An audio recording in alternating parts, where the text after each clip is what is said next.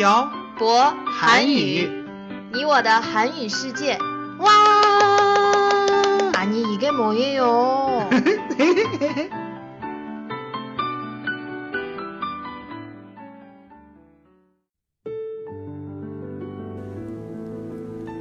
“跟朴博学韩语，请在淘宝搜索店铺“朴博韩语”查看课程详情。欢迎大家一起来学习。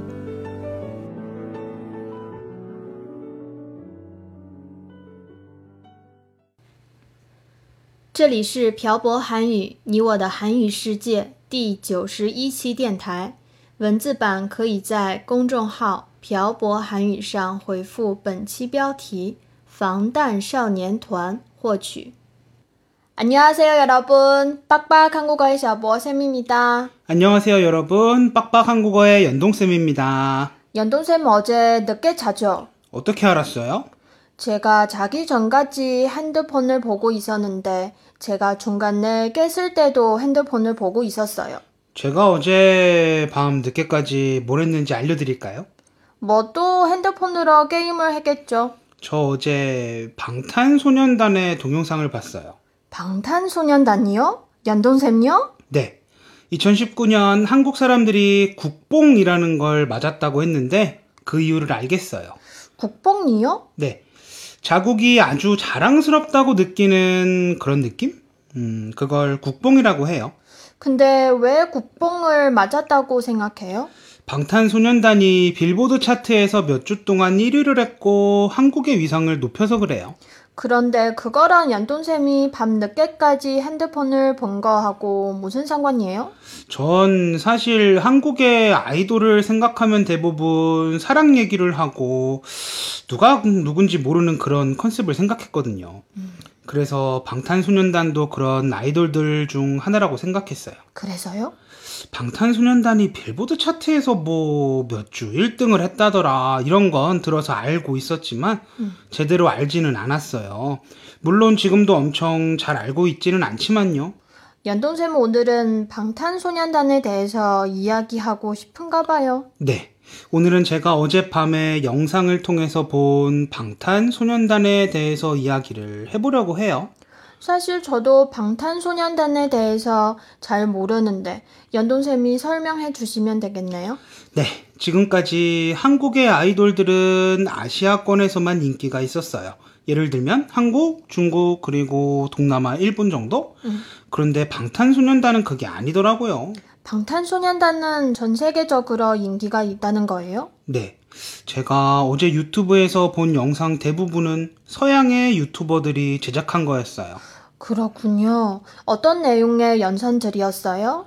아주 인상 깊었던 영상은 방탄소년단이 마마인가? 그 행사에 참가하게 되었는데 서양권에서 아주 유명한 가수들의 시상식인 것 같았어요. 사회자가 참가자들을 소개하고 있었어요. 전 잘 모르지만 아주 유명한 사람들 같았어요. 음. 사회자가 가수를 호명하면 팬들이 환호를 했었는데 응. 그 사회자가 가수들을 소개하던 도중에 카메라가 방탄소년단을 촬영했어요. 응. 음, 어떻게 됐을 것 같아요? 글쎄요. 사람들이 환호를 하겠죠? 음, 환호 소리가 너무 커서 20초 동안 사회자가 그 다음 사람을 소개하지 못했어요. 20초 동안요? 네. 방탄소년단이 카메라에 잡히기 전에 호명된 그 가수에게 제가 다 미안해졌었어요. 연동쌤이 왜 미안해요? 그 가수도 유- 아주 유명한 사람일 텐데 방탄소년단 때문에 팬들의 환호성이 다 묻혀버렸으니까요. 연동쌤 그런 것 때문에 미안해 할 필요 없어요. 그래요, 알았어요. 그럼 밤을 새워서 그 영상만 본 아, 거예요? 물론 아니죠. 방탄소년단이 왜 이렇게 인기가 많은지 분석한 영상도 봤어요. 왜 인기가 많은 거래요? 음, 노래와 춤을 잘 추는 건 물론이고, 노래 가사들이 사랑 얘기로 들리지만 사실은 아픔을 이겨내고 치유를 하는 그런 내용이라고 하더라고요.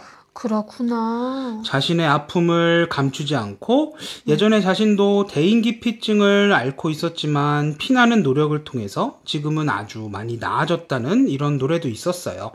즉, 노래를 통해서 우리도 할 수 있다는 것을 청중들에게 알려주는 거죠. 전 사실 방탄소년단의 노래를 들어본 적이 거의 없어요. 사실 저도 별로 없어요. 어제도 몇 곡 들어보지 못했어요. 학생들의 숙제를 고치다 보면 방탄소년단을 좋아해서 한국어를 배웠다고 하는 분들이 아주 많아요. 저도 아주 많아요. 근데 중국뿐만 아니라 다른 나라에서도 방탄소년단 때문에 한국의 문화와 한국어, 그리고 한국에 대해서 공부하고 알려는 사람들이 아주 많다는 걸 어제 동영상을 보면서 처음 알게 되었어요. 음, 참 신기한 일이에요. 맞아요. 아, 참, 그리고 유튜브에 올라와 있는 방탄소년단의 뮤직비디오의 클릭 수가 5억 이상이 되는 걸 보고, 하, 진짜 방탄소년단이 엄청나다는 걸 느꼈어요. 5억이요? 네. 저 유튜브를 자주 보지만 5억 명 이상이 본 건 거의 본 적이 없어요. 이건 진짜 대단하네요. 5억 명이 마다니. 그리고 방탄소년단의 팬들에 대한 영상도 봤어요. 그 영상은 어땠어요? 물론 방탄소년단의 모든 팬들이 그런 건 아니겠지만 어, 한국의 아이돌 1세대의 팬들은 자신이 좋아하는 아이돌을 좋아하지 않는 다른 가수들의 팬들을 아주 싫어했어요. 그리고 라디오에서 자신이 좋아하는 아이돌의 노래를 틀어달라고 협박도 했었고요. 저도 이것과 비슷한 걸 알고 있어요. 태태 씨가 알고 있는 건 뭐예요? 예능 프로그램에서 한 연예인이 어떤 아이돌에게 방송의 재미를 위해서 그 아이돌을 약간 무시하는 말을 했는데 음, 그 연예인이 그 아이돌들의 팬에게 욕을 아주 많이 먹은 거예요. 맞아요. 방탄소년단의 팬클럽을 아미라고 해요. 음, 그런데 이 팬클럽은 다른 팬클럽들과 싸우는 일도 적고 평화를 위해서 많은 일들을 한다고 하더라고요. 팬들이 아이돌들의 영향을 받는 건 정말 진짜인 것 같아요. 네, 저도 그렇게 생각해요. 제가 방탄소년단을 음, 팬클럽만큼 좋아하지는 않겠지만 음, 저 아이돌 좋아하는 일이 거의 없거든요. 그런데 이 친구들은 하, 방탄소년단에게 친구들이라고 했다고 팬분들이 뭐라고 하시진 않겠죠? 한국에서는 자신보다 나이가 어린 사람을 부를 때 이 친구, 저 친구라고 하잖아요. 아마 이해해 주실 거예요. 하여튼 제가 아이돌의 음악을 찾아서 들은 적이 거의 없었는데 이번에는 제가 그러고 있네요. 참 신기한 일이에요. 그러게요. 참 신기한 일이네요. 제가 본 연돈샘은 아이돌 음악을 찾아서 듣는 사람이 아닌데. 그거 알아요? 뭐요?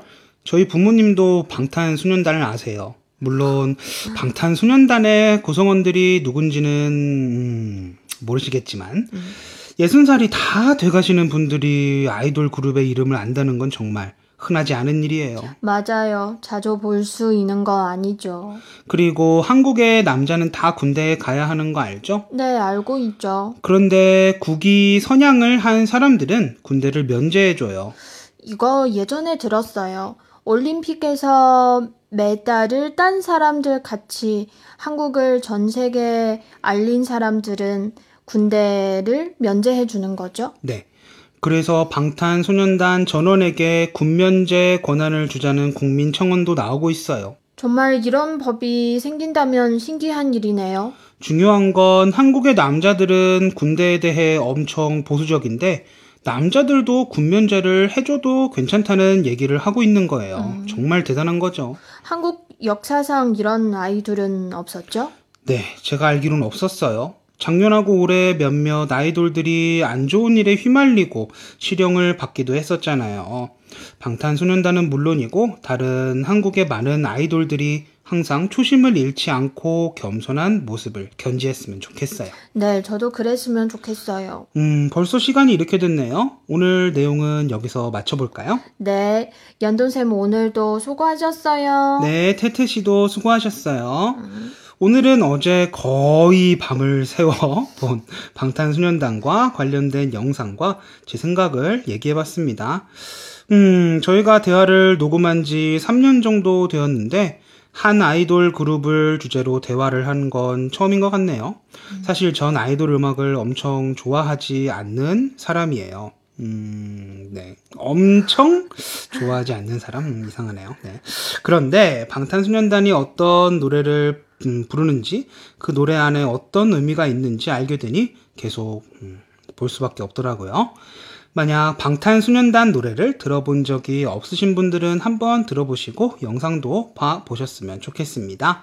오늘 내용은 여기까지 하겠습니다. 들어주신 분들 감사합니다.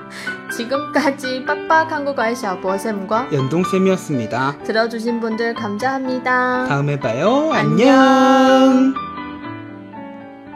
피킬레, 피킬레.